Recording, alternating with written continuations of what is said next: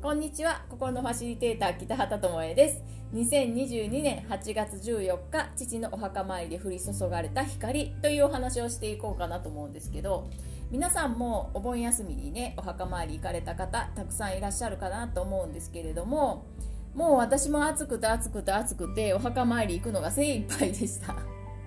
はい早朝ですね。あの旦那さんと2人でお墓参りに行ってきたんですけれどもあの父のねお墓の前で手を合わせたらスーッと風が吹き始めてきたんですよ。すごく心地いい風であれって思ってたらさらに風が吹いてきて私の体を覆うように、うん、あの吹いてきてねとっても気持ちいいなって思ってたら空が真っ青になって金色の光がね空から降り注いできました。でこの時って私は目を閉じていたしお空はあ今にも雨が降りそうな雲だったんですよグレーの。それなのに目を閉じていてそんな感覚に襲われたんですね。うわーと思いながら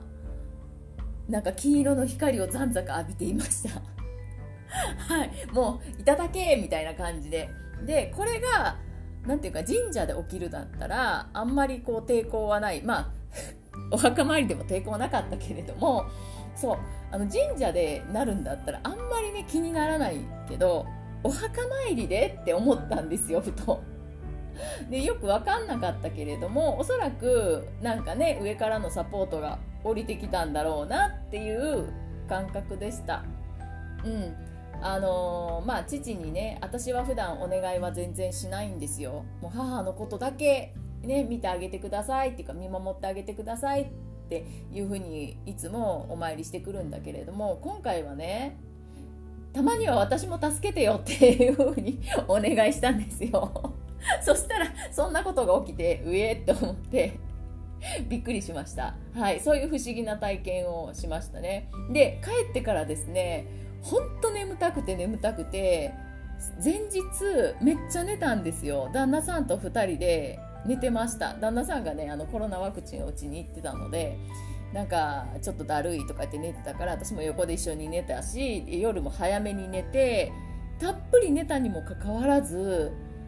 めっちゃ眠たくて3時間ぐらい寝たんじゃないかな、うん、そうやってねまあ私は時々不思議な体験をします、うん、絶対こうなんだよっていう説明はねよくわからないんですよなぜかというとそれって後で辻褄が合っていくからその時は多分そうなんだろうなっていうものがあったとしてもうん、わからないんですよ。で生きていくうちにあやっぱりこうだったんだなっていう風な答え合わせができてくるっていう感じでまあほとんど合ってるんだけれど確信がないので絶対こうだよっていう風には言えません。はい。ただ皆さんもあのなんかわからないけどまると感じるとかねそう思ってしまったとかあっと思ったとかなんかいい雰囲気とか嫌な感じってもう理由なく何かを感じたり思ったりすることってあると思うんですよ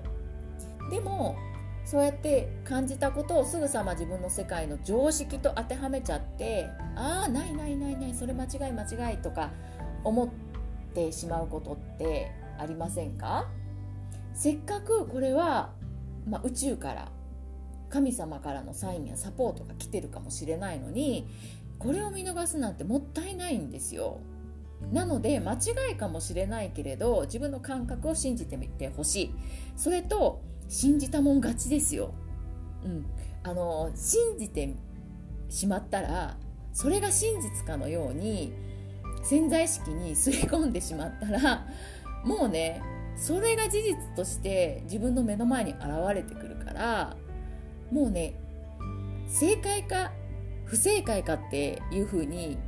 考えるよりかは信じちゃうっていうことがめっちゃ大事じゃなかないかなと思ってます。でねあのこういう感覚を大事にすることでこんな感覚がどんどん増していくし直感が冴えてきます。はい、ですぐにねあこれサインだなと確信が持てるようにもなります。ま、